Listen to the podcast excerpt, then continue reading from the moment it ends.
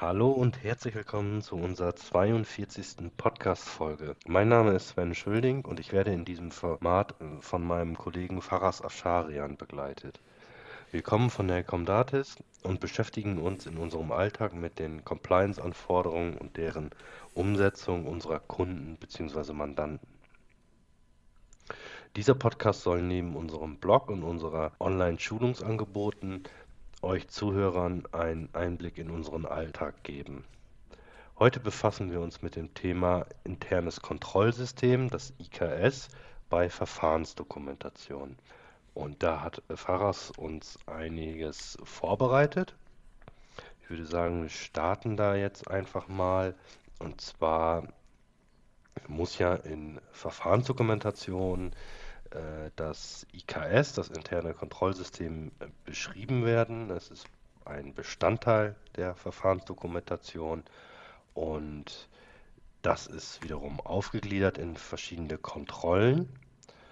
Das kann ich mir wahrscheinlich so vorstellen wie die äh, wie in der ISO 27001, oder? Mhm. Hallo, erstmal, ja. Genau, ja. Äh, siehst du vollkommen richtig, Sven. Ähm, wie du schon einleitend gesagt hast, ist das äh, ein Bestandteil der Verfahrensdokumentation, das interne Kontrollsystem. Ähm, und ähm, das Ganze ähm, stellt immer äh, viele Fragen dar. Heißt, was gehört eigentlich in so ein internes Kontrollsystem rein? Und ähm, ganz prinzipiell kann man so ein paar Oberstichpunkte dort nennen. Auf die eine oder andere ähm, ähm, Kontrolle können wir auch nachher so ein bisschen eingehen. Ähm, zum einen könnten das sein, ähm, speziell wenn es darum geht, irgendwelche Daten abzuändern, irgendwelche Schutzmaßnahmen, dass man Daten und, und Dokumente ähm, nicht verändert oder verfälscht, ähm, zumindest nicht äh, nicht nachvollziehbar. Ähm, was immer dazu gehört, sind ähm, Vollständigkeitskontrollen. Ähm, dann haben wir irgendwelche Plausibilitätskontrollen, die immer relevant sind. Ähm, viele haben es gehört. Ne? Es gibt immer ein Vier-Augen-Prinzip. Man kann jetzt auch Funktionstrennung sagen, dass äh, zum Beispiel nicht eine Person in der Organisation alles machen kann. Typischerweise kann ich dir vielleicht ein Beispiel äh, nennen, was da wäre, äh, dass äh, Stammdaten beispielsweise, die irgendwo angelegt werden, nicht durch die äh, gleiche Person äh, angelegt werden, äh, die dann tatsächlich mit denen in Verbindung kommt. So, dass ich Stammdaten abändere, ohne dass es nachvollziehbar ist, ohne ähm, dass, äh, dass irgendjemand sonst dahinter kommt. Ähm, und äh, diese Punkte sind eben in einer Verfahrenskombination zu beschreiben. Typischerweise ähm, geht man nicht hin und ähm, gliedert die an einer Stelle alle auf. Hm, typischerweise ähm, hat man diese internen Kontrollen irgendwo in der Verfahrensdokumentation, in der Prozessbeschreibung ähm, oder eben äh, an, an, äh, in der technischen Systemdokumentation, in der Betriebsdokumentation hat man es äh, dann in der Regel irgendwo schon benannt. Ähm, und man muss tatsächlich aber bei der Programmauswahl, bei der Implementierung der Prozesse ähm, und generell bei bei Implementierung von, von vielen ähm, weiteren Sachen eben darauf achten, dass tatsächlich das interne Kontrollsystem ähm, ja, zum Tragen kommt. Hm, so, eine, so eine ganz äh, typische Kontrolle könnte auch tatsächlich so eine Datensicherung sein. Datensicherungsmaßnahmen. Ja, ähm, mhm. Die Datensicherung ist in der Regel auch immer Bestandteil der Verfahrenskommunikation. Darin ist eben hm, zu erläutern, wie die Datensicherung durchgeführt wird. Ähm, wobei ich die Verfahrensdokumentation in der Regel als äh, so eine Art Rahmendokument sehe und äh, tatsächlich ähm, alle Unternehmen auch dahingehend berate, dass die ein Datensicherungskonzept erstellen. Warum? Äh, hat diverse Vorteile, wenn man ein Datensicherungskonzept hat. Zum einen, wenn wir über die GOBD-Verfahrensdokumentation sprechen, sprechen wir so von, von einigen wenigen Systemen. In der Organisation können wesentlich mehr äh, Anwendungen zum Einsatz kommen, die aber mit dieser GOBD-Verfahrensdokumentation nichts zu tun haben. Auch die werden ja Daten gesichert und äh, die Idee ist da einfach, ähm, dass man ein eigenständiges Dokument hat, wo die Datensicherungsverfahren beschrieben werden. Sprich, welche Server werden wie gesichert, ähm, was passiert mit der Datensicherung ähm, und so weiter und so fort. Und äh, dass man in der Verfahrensdokumentation tatsächlich auf das Datensicherungskonzept verweist. Das Schöne daran ist, muss man sagen, ist, äh, dass ähm, die Dokumentation, die Verfahrensdokumentation dadurch immer aktuell bleibt, weil wir auf ein Datensicherungskonzept verweisen. GOBD-Verfahrensdokumentation ist in der Regel in der Finanzbuchhaltung anzusiedeln. Und wenn wir ganz ehrlich sind, bekommt die Finanzbuchhaltung selten mit, wenn die Datensicherung durch die IT umgestellt wird. Ein neuer Server dazukommen, das Konzept angepasst wird und so weiter. Äh, tatsächlich äh, macht es da durchaus Sinn, einfach in der Verfahrensdokumentation auf die Verfahrensdokumentation als ein sogenanntes mitgeltendes Dokument zu verweisen. Und ähm, dass die Dokumentation dann durch die Abteilung, die das Ganze verantwortet, in der Regel IT oder EDV-Abteilung, äh, immer aktualisiert wird und gepflegt wird. Man muss eben noch eine Sache dazu sagen, diese Dokumentation, die zu einer Verfahrensdokumentation gehören, mitgeltende Unterlagen beispielsweise, auch die müssen versioniert werden. Und jede Version ist auch tatsächlich noch aufzubewahren. Also alte Stände sind auch aufzubewahren. Ich sollte die Dateien nicht in irgendeiner Art und Weise überschreiben, sondern ich habe eine Vorlage, und diese Vorlage verwende ich, um tatsächlich das Ganze vielleicht anzupassen, zu aktualisieren. Aber äh, die alte Dokumentation sollte weiterhin beibehalten werden. Hat auch einen ganz einfachen Hintergrund. Ne? Ähm, ähm, die Prüfungen finden immer rückwirkend statt. Heißt, ein möglicher Prüfer und Prüferin interessiert sich tatsächlich für den Systemzustand zu einem gewissen Zeitpunkt. Und äh, das, oder die aktuellen Einstellungen sind, ähm, naja, schön, dass sie dann da sind, ja, das auf jeden Fall. Allerdings spielen die dann für die Prüfung eine untergeordnete Rolle, weil in der Prüfungszeit gerne was anderes äh, tatsächlich da zum Einsatz gekommen sein oder die Verfahren waren anders. Ähm, also, kurzer Merksatz, Dokumente, die ich in der Verfahrensdokumentation als mitgehende Dokumente angebe, auch die müssen in irgendeiner Art und Weise versioniert werden. Mm, dann, ähm, ich äh, pflück mir einfach ein paar typische Kontrollen, Sven, äh, raus, ne? ähm, wo ja. ich dann so ein mhm. bisschen was, was dazu sage. Ähm, Plausibilitätskontrollen. Also in, in der Regel ähm, irgendwelche Felder, die zu befüllen sind. Und ähm, äh, Entschuldigung, da ist es dann tatsächlich so, dass die Eingabe tatsächlich in irgendeiner Art und Weise kontrolliert werden soll. Das kennt jeder. Beispiel, super einfaches Beispiel ist die Eingabe einer E-Mail-Adresse. Wenn da ein Ad-Zeichen fehlt oder die Domain-Endung fehlt, dann ähm, ähm, kann man sich auf vielen Seiten einfach nicht registrieren, weil die eine Kontrolle haben, dass da tatsächlich äh, sich um eine E-Mail-Adresse handeln muss.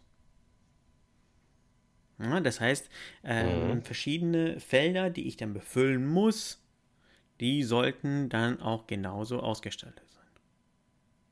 Noch ein einfaches Beispiel, ich kenne auch, kenn auch viele äh, Postleitzahlen. In Deutschland, fünfstellig. Na, wenn ich da aus Versehen, ähm, wenn ich äh, die letzte Zahl eine 5 habe und aus Versehen mit dem, äh, mit dem Finger dann noch auf die 6 komme,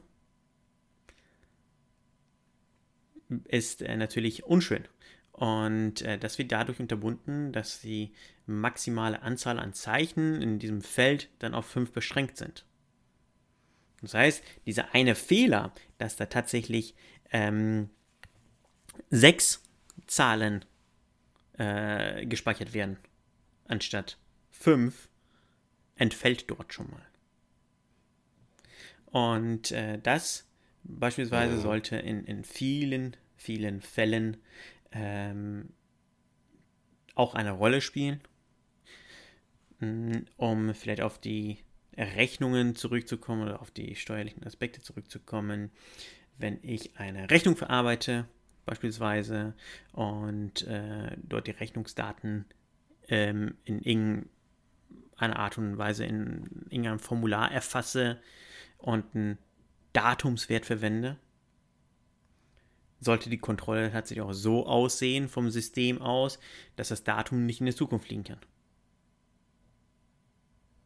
Ja, auch Punkte wie ähm, die Datumsreihenfolge, äh, also Tag, Monat Format, oder Monat, ja. Tag.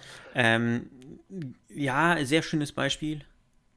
Sehr schönes Beispiel, Sven, sehr schönes Beispiel. Ähm, tatsächlich ist es sehr, sehr empfehlenswert bei Programmen, die dann ausgeliefert werden, wo dann tatsächlich ein, ein Tagesdatum angegeben wird oder angegeben werden muss, ähm, dass man da einen Datumspicker verwendet. Ne? Weil du sprichst es ja. an, ne? der eine schreibt ähm, Tag, Punkt, Monat, Punkt, Jahr. Der eine schreibt das Jahr mit, ja. mit äh, vier Zahlen auf, also 2023. Der andere macht nur zwei Zahlen, 23. Der andere setzt keine Punkte, macht irgendwie Slash. Der andere äh, verwendet dann äh, weder Slash noch einen Punkt, sondern einen Bindestrich. Der andere äh, fängt mit einem Monat an. Ne? Ähm, Mhm. Da sind wir ja in, in einer äh, Vielzahl von Variationen, die dann äh, natürlich uns vor Problemen äh, stellen. Und da ist es tatsächlich sehr, sehr zu empfehlen, dass man die Datumspicker verwendet. Ja. ja das ist in der Tat ähm, ab und an sehr, sehr mühselig. Ich äh, kenne es äh, von, von diversen Webseiten. Ähm, dass, dass man sein Geburtsdatum angeben muss. Und dann muss man sehr, sehr häufig erstmal klicken, bis man, äh, naja, 18 Jahre, 20 Jahre, 25, 30, 40, 50 Jahre mhm. in die Vergangenheit kommt. Ja, aber tatsächlich ist dann dadurch sichergestellt, dass das System dann das ausgewählte Datum in dem Format speichert, in dem es dann tatsächlich auch weiterverarbeitet wird. Ja. Genauso ist es auch ähm, die, die andere Kontrolle, wenn ich so einen Datumspicker habe und ein Geburtsdatum angeben muss, dass dieser Geburtsdatum nicht in die Zukunft liegen kann. Darf. Naja, dann sollte ja. zumindest eine Fehlermeldung kommen. Ne? Genau. Das wäre dann Erfassungs- und Eingabekontrolle? Ja, genau. Die, äh, können, genau ja, ja, äh, aber auch äh, Plausibilitätskontrollen, ne? Äh, ist ja, ist ja, ja klar, natürlich, ne? Ähm, könnte eine Erfassungs- äh, oder Eingabekontrolle sein, aber auch plausibel. Weil es ist nicht plausibel, dass, dass ein Datum in Zukunft liegt. Ne? Dass ein mhm. Rechnungsdatum in Zukunft liegt. Ähm, aber es ist auch tatsächlich eine Eingabekontrolle, dass ich das richtige Datumsformat verwende. Ne? Ja. Genau. Ähm, was haben wir denn, was haben wir denn noch? Ähm, tatsächlich sollten ähm, bei da, wo es geht, tatsächlich äh, sollte das System ähm, auch Kontrollen durchführen. Wie beispielsweise, ähm, ich gehe mal eben kurz in die, in die Rechnungsverarbeitung. Ne? Ähm, um beispielsweise doppelte Rechnungen zu erkennen. Dass das System einmal prüft, gab es schon mal diese eine bestimmte Rechnungsnummer in Verbindung mit dem Rechnungsaussteller? Ja oder nein? Ne? Das sind auch mhm. ähm, tatsächlich Kontrollen. Und wenn die im System tatsächlich so auch erfasst werden, dass eine Dublette erkannt werden kann, sollten die dann tatsächlich auch irgendwo in der Verfahrensdokumentation beschrieben sein. Genauso geht es auch äh, mit, mit äh, irgendwelche internen Nummern, die dann hochgezählt werden. Ne? Äh, die sollte ich, wenn möglich, nicht händisch anpassen. Ne? Wie wenn ich jetzt zum Beispiel mhm. eine Rechnung erzeuge, brauche ich eine fortlaufende Rechnungsnummer. Die sollte vom System vorgegeben werden und nicht dann tatsächlich händisch. Ne? Und wenn zwei Mitarbeiter äh, Rechnungen erstellen, dass, dass man dann äh, aus Versehen äh, eine doppelte Rechnungsnummer vergibt. Mhm. Ja. Ähm, also da, wo es geht, sollte man Kontrollen dann tatsächlich auf äh, Systeme übertragen äh, und äh, nichtsdestotrotz ähm, sollte man auch weitere interne Kontrollen auch manuell durchführen können. Genau. Ähm, dann, was haben wir denn noch? Äh, Zugang und Zugriffskontrollen. Ähm, oder Zugriffsberechtigungskontrollen. Mm, da muss ich, glaube ich, so ein bisschen ausholen. Es gibt auch noch eine Zutrittskontrolle. Zugang, Zutritt und mhm. Zugriff ist äh, alles nicht zu verwechseln. Ähm, Sven, ich genau. glaube, du, du kannst das wunderbar erläutern. Die, die, die, die Unterschiede. Ja. ja, also ob ich das wunderbar erläutern kann, weiß ich nicht, aber Zutritt ist das äh, physische Betreten mhm. eines Serverraums zum Beispiel oder eines Raumes generell. Zugangsberechtigungen sind äh, ja, Zugänge, wie der Name schon sagt, Benutzername, Passwort zum Beispiel, zum Zugang in ein System oder an ein System. Und Zugriffsberechtigungen sind dann eben die, die einzelnen Zugriffe auf zum Beispiel Dateien auf dem Fileserver, ähm, solche Dinge. Mhm. Oder, oder verschiedene, verschiedene Trennungen nach, nach Zugriffsberechtigung so meines Erachtens der Unterschied Voll, oder die Unterschiede. Vollkommen richtig, vollkommen richtig. Ähm, das sind äh, in der GOBD werden die, glaube ich, äh, genannt so als Schutzmaßnahmen gegen die beabsichtigte ähm, und unbeabsichtigte äh, Verfälschung von Programmen, Daten und Dokumenten. Das muss ich ganz kurz ablesen. ähm, und da ist es tatsächlich so, dass man durch Zugangs- und Zugriffsberechtigungskontrollen es sicherstellen muss, dass keine Daten oder Dokumente ähm, eben nicht verfälscht werden können, nicht gelöscht werden können. Ansonsten ist es tatsächlich so, dass die Buchführung dann formell, jetzt in der GOBD-Sprache, dann tatsächlich nicht mehr ordnungsmäßig ist. Das heißt, wenn ich ein, äh, ein Archiv betreibe und äh, sei es jetzt ähm, äh, davon unabhängig, ob es digital oder analog ist, ähm, ich bleibe jetzt aber im digitalen, äh, dass ich auf meinem Archivsystem tatsächlich alle Benutzer alle möglichen Berechtigungen gegeben habe, dass die Dokumente sich nicht nur ansehen können, sondern dass die Dokumente auch tatsächlich die Daten zu einem Dokument, die Datensätze zu einem Dokument abändern können oder eben ähm, das Dokument in Gänze löschen können. Dann ist es tatsächlich fahrlässig und äh, das äh, ist nicht Sinn der Sache. Deswegen muss ich tatsächlich auch jetzt sind wir im zweiten Konzept, ein Berechtigungskonzept haben. Wer darf wann, was, wie? Und ähm, da ist es äh, ganz, ganz ratsam, das Need-to-Know-Prinzip anzuwenden. Sprich, was brauche ich für meine eigentliche Arbeit? Und was passiert, wenn ich tatsächlich eine Funktion, wieso auch immer, vielleicht nur einmal im Jahr benötige. Sei es jetzt, bleiben wir mal beim Löschen. Das ist eigentlich ein schönes Thema. In der Finanzbuchhaltung ähm, kann es durchaus sein, beispielsweise, dass im Archivsystem irgendeine Rechnung landet, wo man sagt, okay, das war vielleicht keine Rechnung, die wurde dann gescannt und falsch abgelegt, falsch attribuiert, wie auch immer.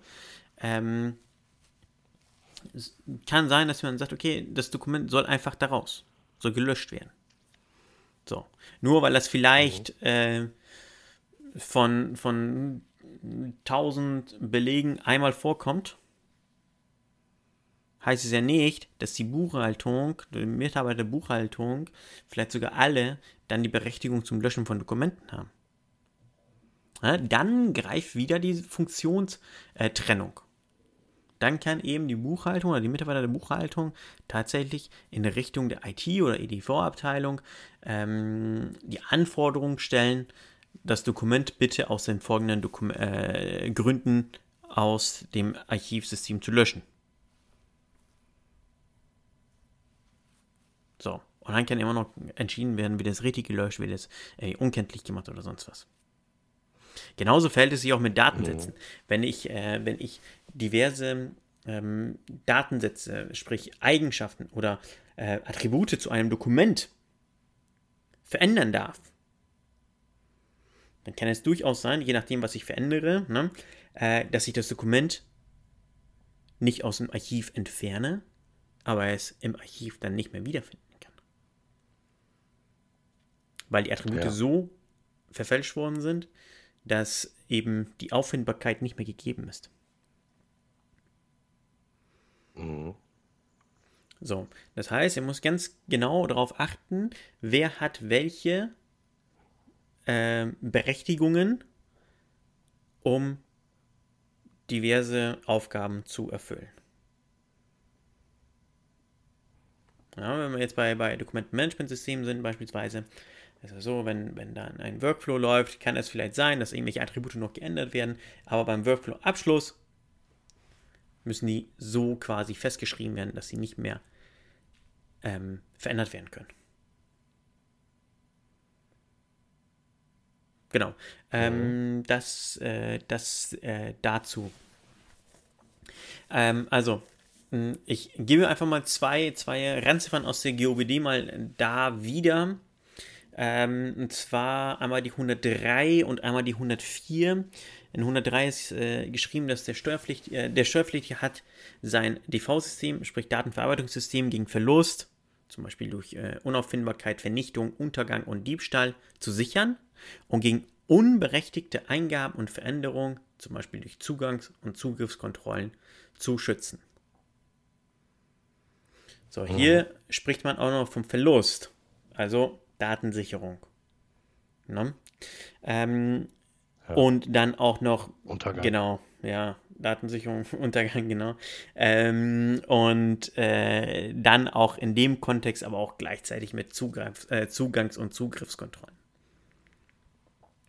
Ähm, und dann kommt in mhm. äh, Randzimmer 104 äh, folgende Aussage: Werden die Daten, Datensätze, elektronische Dokumente und elektronische Unterlagen nicht ausreichend geschützt und können deswegen nicht mehr vorgelegt werden, so ist die Buchführung formell nicht mehr ordnungsmäßig. Mhm. Und dazu haben die tatsächlich auch noch ein Beispiel in der, in der folgenden Randziffer. Ähm, zwar ist das Beispiel 6 in der GOBD, dort steht geschrieben, Unternehmer überschreibt unwiderruflich die Finanzbuchhaltungsdaten des Vorjahres mit den Daten des laufenden Jahres. Die sich daraus ergebenden Rechtsfolgen sind vom jeweiligen Einzelfall abhängig. So, das ist jetzt sehr, sehr schwammig beschrieben, ähm, bedeutet nie was Gutes. Genau, genau, da sollte es dann tatsächlich auch Kontrollen geben, ne? dass das gar nicht passieren kann. Und falls es passiert, muss ich in der Lage sein, durch beispielsweise Datensicherungen, äh, die, ich, die ich getätigt habe, dass ich die Daten auch wieder herstellen kann. Mhm. Genau. Ähm, ansonsten sind wir, glaube ich, äh, sehr, sehr gut in der Zeit, Sven. Ich weiß nicht, ob wir noch ein Thema machen wollen, sollen. Äh, ja, können wir, können wir gerne machen. Können wir gerne machen. Sehr gut. Dann, äh, was machen wir denn? Dann machen wir was. Ja, zum Beispiel, ähm, was sind denn Abstimmungskontrollen bei der Dateneingabe? Äh, ja, ähm, äh, was hast du gesagt? Abstimmungskontrollen bei der Dateneingabe. Genau. Ähm, das kann tatsächlich alles bedeuten. In RAN 200, wie du sagst, ist das alles, alles beschrieben, aber in RAN 200 ist äh, tatsächlich genau ähm, die ganzen Kontrollen einmal aufgelistet, ne? also welche, welche es gibt. Ne? Ähm, beispielsweise das, was wir gerade besprochen haben, ne? Zugang, Zugriffsberechtigung, Funktionstrennung, Erfassungskontrollen, Abstimmungskontrollen bei Dateneingabe, äh, Verarbeitungskontrollen, Schutzmaßnahmen gegen die unbeabsichtigte oder beabsichtigte Verfälschung. Okay. Mhm. Folgendes, ich nehme hier einfach mal eine Randziffer durch, äh, vor, äh, aus der GUID, die ich äh, spannend finde. Und dann können wir mal ganz kurz mal darüber sprechen. Ähm, und zwar ist das die Randziffer Mhm. 88. Durch Erfassungs-, Übertragungs- und Verarbeitungskontrollen ist sicherzustellen, dass alle Geschäftsvorfälle vollständig erfasst oder übermittelt werden und danach nicht unbefugt mh, und nicht ohne Nachweis des äh, vorausgegangenen Zustandes verändert werden können. Die Durchführung der Kontrollen ist zu protokollieren. Die korrekte Ausgestaltung der Protokollierung ist äh, abhängig davon, äh, äh, abhängig von der Komplexität und Diversifikation der Geschäftstätigkeit und der Organisationsstruktur sowie die eingesetzten Datenverarbeitungssysteme. Was mir da spontan einfällt, wenn ich so im speziellen ersten Satz einfach mal durchlese, sind Schnittstellen. Mhm. Ähm, bei Schnittstellen tatsächlich ähm, sollte es immer ein, eine Schnittstellendokumentation geben. Ja, wie funktioniert die Schnittstelle, was wir da übertragen, ähm, in welcher Form wird es übertragen, ähm, wie werden die Daten übertragen, in welchem Intervall werden die Daten übertragen. So die ganz typischen Sachen. Und dann tatsächlich gehört auch die Kontrolle der übertragenen Informationen eben auch eine Rolle. Sprich, es muss sichergestellt sein, dass wenn ich Daten aus meinem EEP-System in mein, äh, in, mein, in mein Archivsystem einspiele, ähm, dass die dann tatsächlich zu einem bestimmten Zeitpunkt dann auch da sind. Beispielsweise Stammdaten. Ja. Mhm. Oder andersrum, wenn ich äh, irgendein Workflow-Tool habe und am Ende äh, Buchungssatz, Buchungsdaten erzeugt werden, die dann wieder zurückgespielt werden in die Finanzbuchhaltung, äh, in die, ähm, in, an das, an das äh, Finanzbuchhaltungssystem. Dann muss ich davon ausgehen, dass wenn ich da tatsächlich ähm, in einem Workflow, weiß ich nicht, 50 Rechnungen verarbeitet habe, dass dann am Ende dann auch tatsächlich alle 50 äh, Datensätze in meinem Finanzbuchhaltungssystem landen. Mhm. Ja? Äh, das Ganze ähm, ist auch geschrieben, hängt auch so ein bisschen davon ab, ähm, wie komplex das Ganze ist. Heißt, wenn ich jetzt mit meinem Beispiel jetzt 50 habe, äh, dann ist es schon relativ komplex, weil ich kann nicht, oder ich kann schon, aber sehr, sehr zeitaufwendig und fehleranfällig, wenn ich 50 Datensätze darauf kontrollieren muss, ob die dann tatsächlich auch korrekt übertragen worden sind. Ja. Ja, Aber genau. die Übertragung an und für sich sollte dann beispielsweise, weil es so viel ist, in irgendeiner Art und Weise technisch äh, unterstützt werden.